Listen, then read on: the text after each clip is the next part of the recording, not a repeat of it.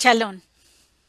El día de hoy, y con la ayuda del Eterno, vamos a mirar el caso de dos mujeres que se presentaron ante el rey y juez Salomón para definir la maternidad de un bebé que ciertamente se estaban disputando.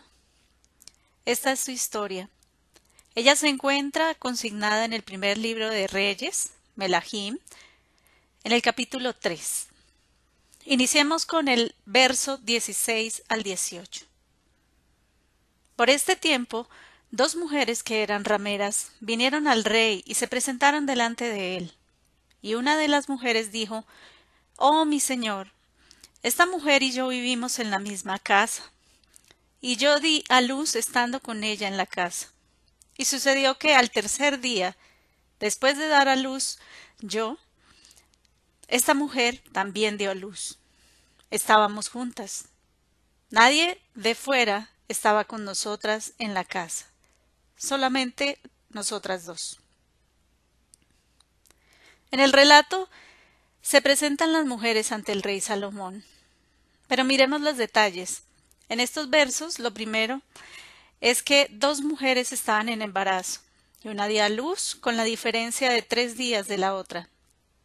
Vale la pena resaltar que estaban solas cuando ocurrieron los hechos, es decir, que nadie podía ser testigo de la situación por encontrarse en, esta condición. Verso 19 al 21.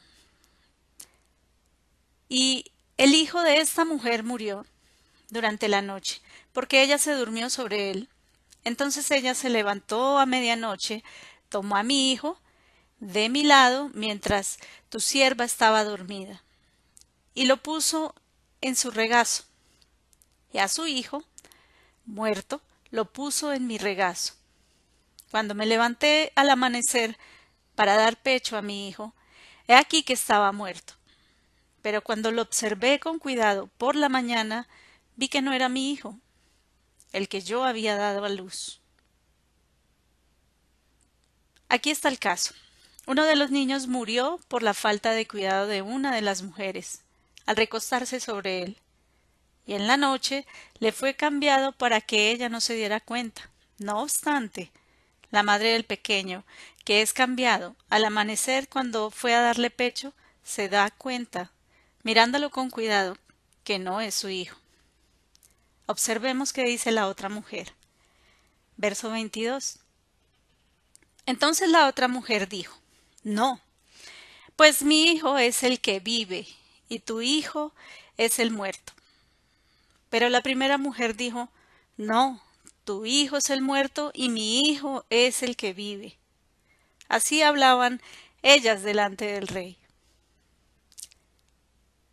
Ellas se ponen a discutir delante de Salomón, disputando por el niño vivo.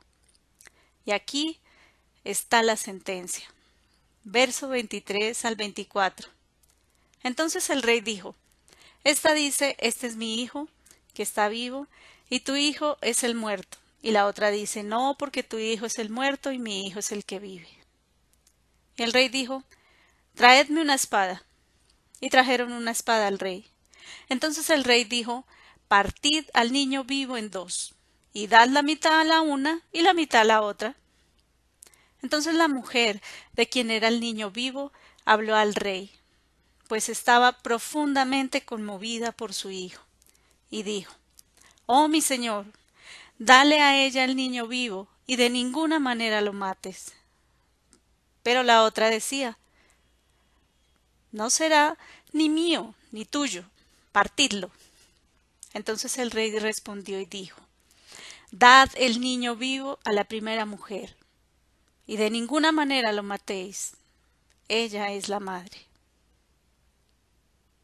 Esta es una gran historia, en la que vemos dos mujeres, una abiertamente descarada, que roba un bebé, ella, sin afecto natural, descuidada y perversa.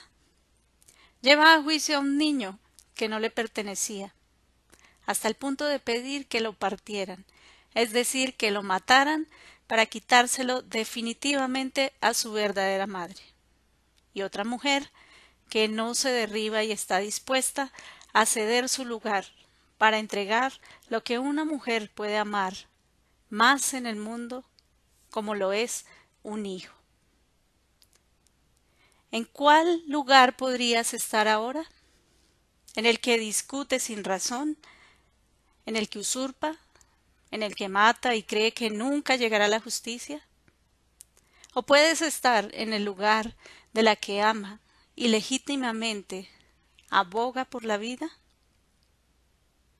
Porque de tal manera amó el Eterno a los hombres que dio a su Hijo único para que todo aquel que tiene fe obediente en él no se pierda, mas le sea concedido vivir eternamente.